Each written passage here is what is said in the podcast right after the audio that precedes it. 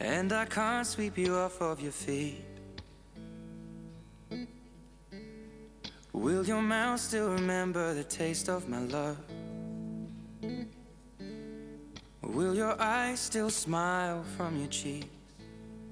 Darling, I will be loving you till we're 70. Welcome to English Bridge. Here you are listening to FM 95.2. Heart could still fall less. Heart at 23. And I'm thinking about how people 欢迎收听浙江师范大学校园之声外语桥节目，我是今天的主播 Charles。Touch of a hand.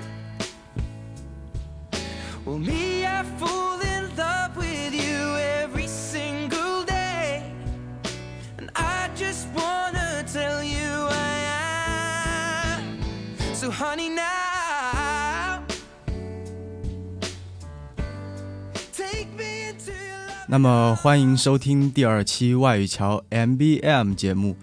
And I want to thank all of you that bothered to squeeze time to listen to our program. And I hope all of you can enjoy the time here and improve your English. Okay, since it's the second time of Charles MBM program, so I'd like to introduce some more about this program. So, double M represents movie and music, as we all know, and middle B represents book. 那么在节目的最开始呢，会同大家一起分享一部经典的英文电影，主要就是介绍一下这部电影的内容和情节。之后会给大家推荐一本英文小说，One Authentic Book。当然，节目还是希望能对听众朋友们的英语学习带来一点点的帮助。在节目的最后呢，还会推荐并介绍一首英文歌曲。OK，那么下面就进入到我们的第二期节目的 Movie Section。baby，you smile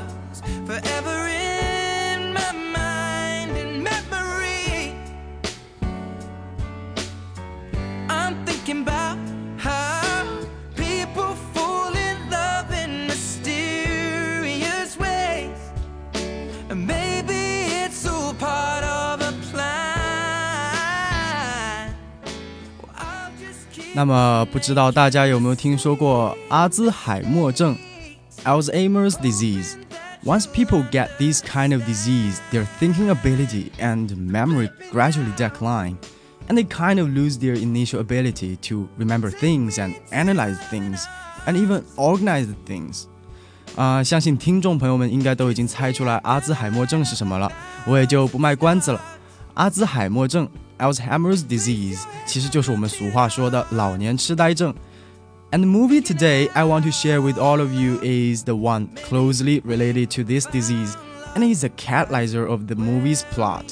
那么今天 Charles 要给大家推推荐的一部电影呢，就是由阿兹海默症作为催化剂 catalyzer 来推动剧情发展的电影《Still Alice》。那么中文名就是《依然爱丽丝》。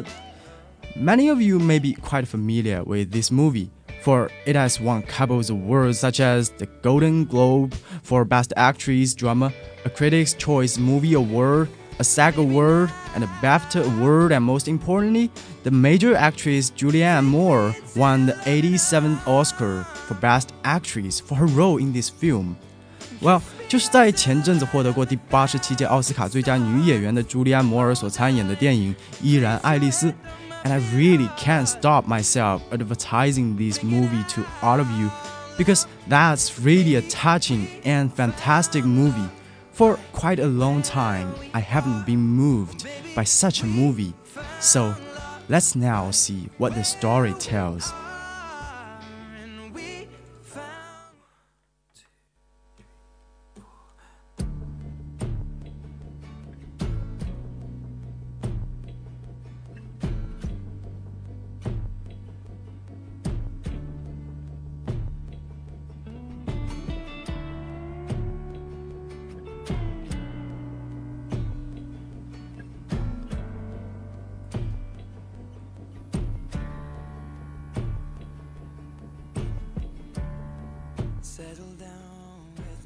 这部片子呢，实际上是讲述了一位事业有成、家庭幸福的成功女性爱丽丝·豪兰的故事。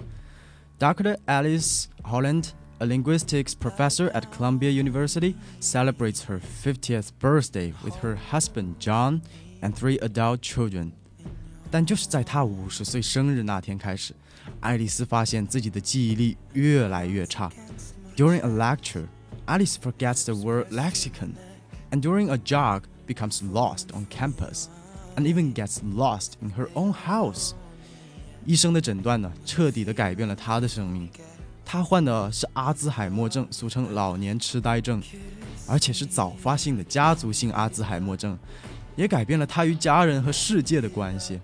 本不应该在这个年纪出现的疾病，就这样无情的降落在她的身上。All of these symptoms and things happening on her ruined her previous happy life。她的记忆开始跟不上遗忘的脚步，她也开始逐渐失去了自己的思想，也失去了与外界世界的连接。Settle down with me, and I'll be your safety. You'll be my lady. Well, just imagine that one day you will have to ha- be unable to remember the most familiar things and most loved ones. You will have to write down the basic information like your kids' names and your husband or wife's names. You need to record your audio voices to instruct you to do things such as where I can find my medicine, which key is the key to the front door, can you get through living in such a situation?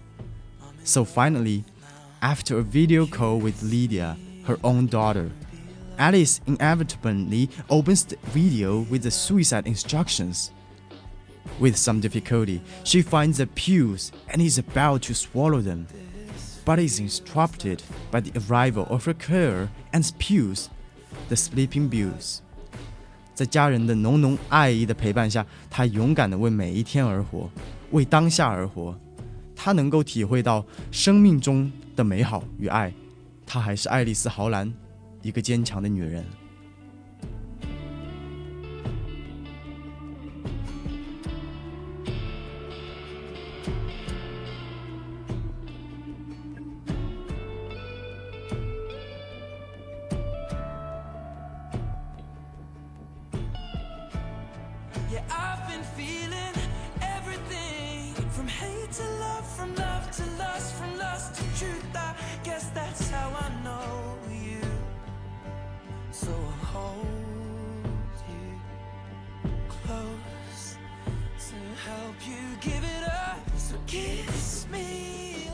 那么接下来，我将给大家读一部分的 Alice 在给同样和她患有阿兹海默症的患者的讲演。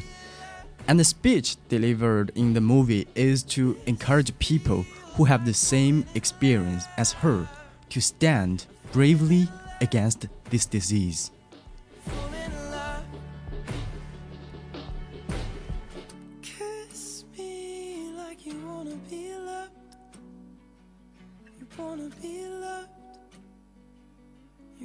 Be loved.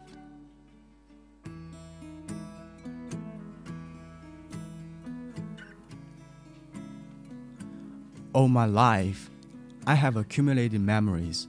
They have become, in a way, my most precious possessions. The night I met my husband, Loving can hurt. the first time I held my textbook in my hands, Loving can hurt. having children, making friends, traveling the world, everything I've accumulated in life, everything I've worked so hard for. Now, all that is being ripped away. As you can imagine, or as you know, this is hell. But it gets worse. Who can take us seriously when we are so far from who we once were? Our strange behavior and fumbled sentences change others' perception of us and our perception of ourselves. We become ridiculous, incapable, karmic. But this is not who we are. This is our disease. And like any disease, it has a cause, it has a progression, and could have a cure. My greatest wish is that my children, our children, the next generation, do not have to face what I'm facing. But for the time being, I'm still alive. I know I'm alive. I have people I love dearly. I have things I want to do with my life. I reel against myself for not being able to remember things. But I still have moments in the day of pure happiness and joy. And please do not think I'm suffering. I'm not suffering. I'm struggling. Struggling to be part of things, to stay connected to who I once was. So, living the moment, I tell myself, it's really all I can do. Live the moment and not beat myself up too much.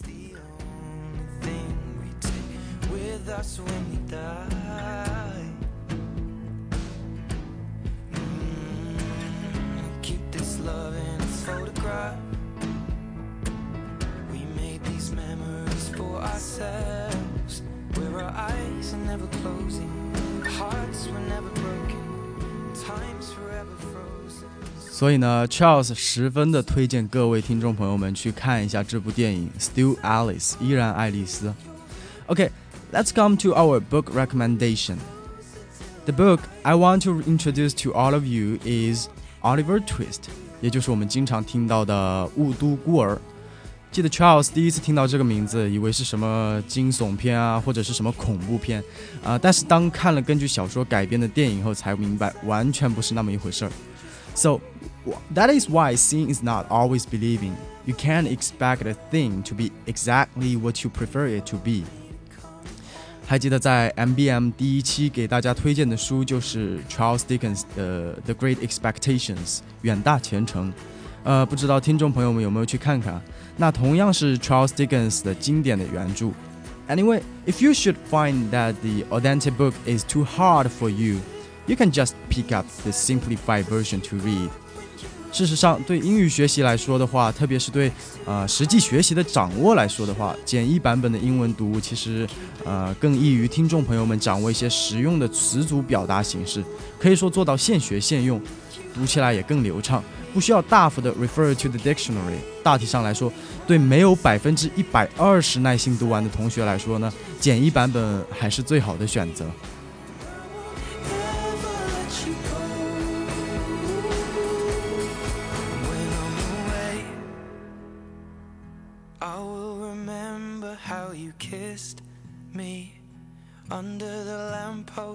On 6th Street Hearing you whisper through the phone. Wait for me to come home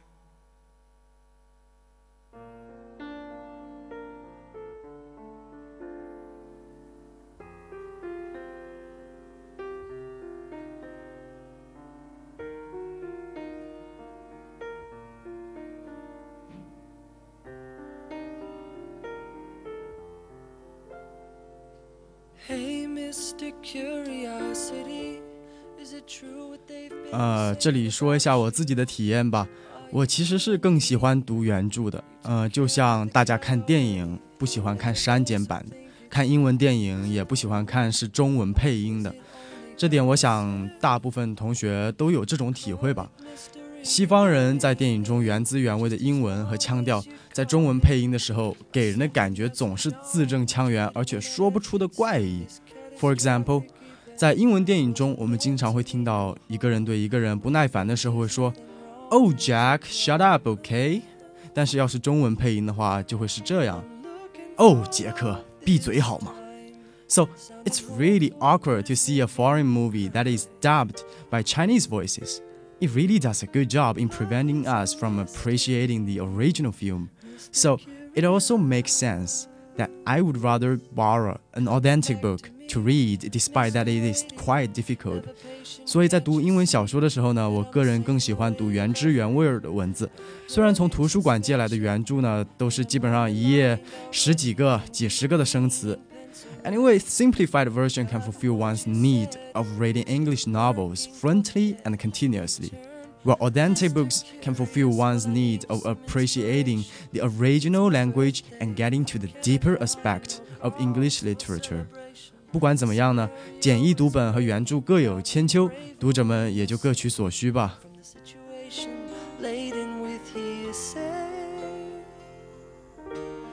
I'm looking for love this time. Sounding hopeful, but it's making me cry. And love is a mystery. Mr. Curiosity, be Mr. Please, do come and find me.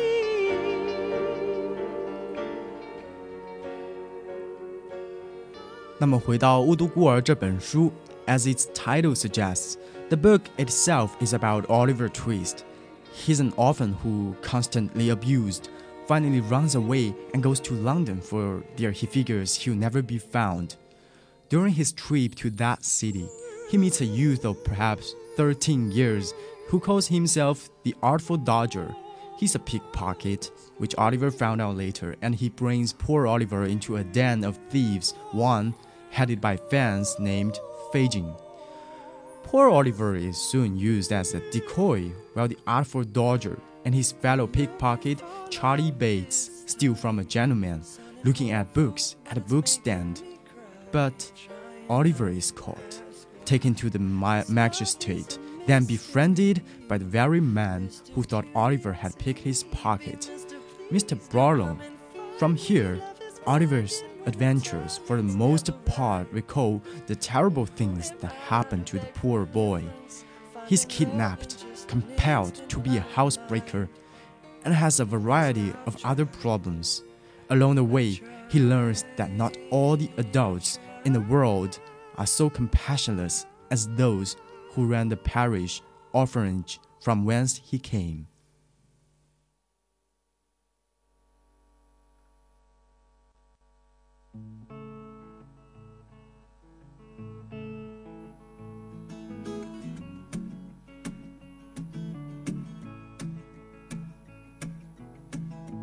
White lips, pale face, breathing in snowflakes, burnt lungs is our taste.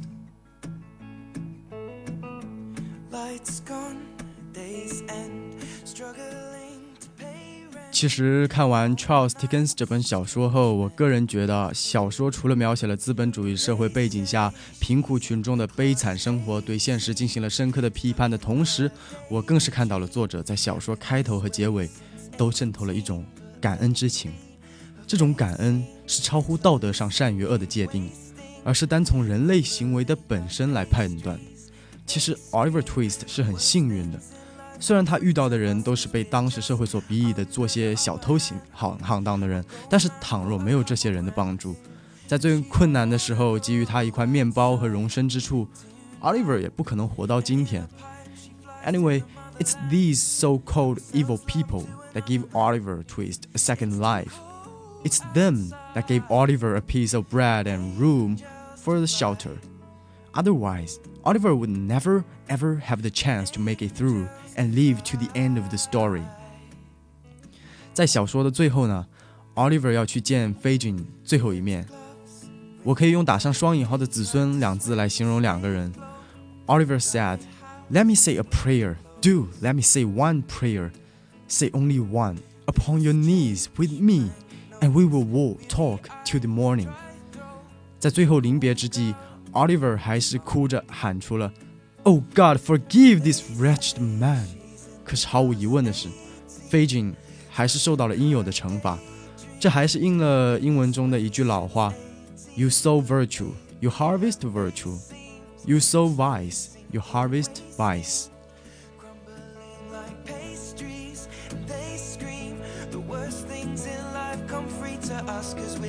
we're just under the upper hand. I'll go mad for a couple grams, but she don't wanna go outside tonight. And in a pipe, she flies to the motherland and sells love to another man. It's too cold. 所以和远大前程一样，这本书 Charles 也是十分推荐大家去看一下的。So, well, again, it's time for Charles to recommend an English song for all of you. Every time I get very, very excited to introduce songs to you guys because I'm free to choose my own favorite songs and share them with you. So, today's song is from Avril Lavigne's latest single, Fly. 那么今天要给大家推荐的一首英文歌呢，便是 Charles 的女神 Avril Lavigne 的最后一 最新一首单曲啊，《Fly》。说起来，今年应该是我 get a crush on Avril Lavigne 的第九个年头了。 在有生之年，也曾经完成了去看艾薇儿演唱会的愿望，这也是所有艾薇儿粉丝所渴望的，亲眼见到 Avril Lavigne 的本人。And I think it's very common for most idolaters to get a crush on their idols and wish to have a chance to see him or her in real life. But most of us just fail to carry out the specific plan to achieve our goals. In fact, sometimes it can be really easy to realize this little dream as long as you get down doing it. 像我自己当时好不容易盼到了艾薇儿来浙江杭州来开演唱会啊，瞒着家里人买了最贵的内场票，还记得后来基本就跑到了防护栏前，也就是内场观众席最前面了，这都是后话了。然后自己一个人就屁颠的跑去杭州了，也算是完成了一个九年粉丝的心愿吧。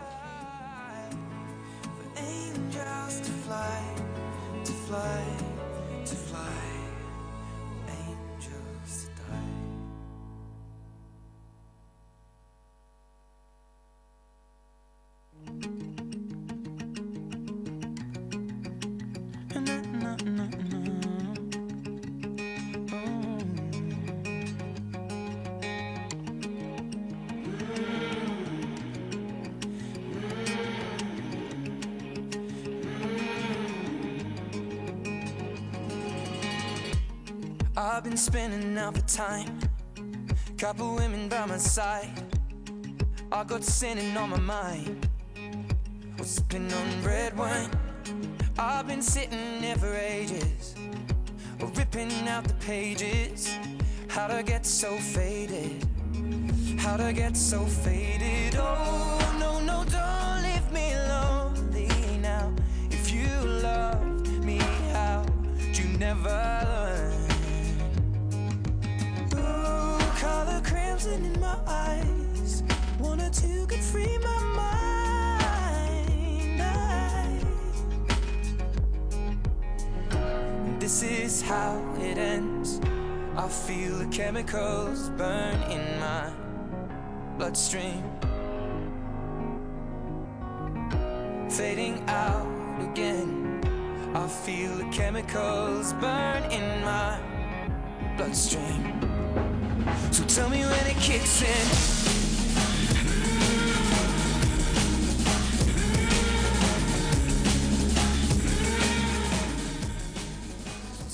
Anyway, the song Fly is a song specially written and sung for the Special Olympic Game athletes. I can't love more one sentence of the lyrics in the song. That is, if you ever feel like giving up, yeah, let's remember that we were all meant to fly. And the song was written when Avril Lavigne was in the confrontation against the kind of disease that was going to take her life away, according to Avril's description. But I think this song is definitely going to inspire a lot of people who are struggling to live and breathe in this lovely world.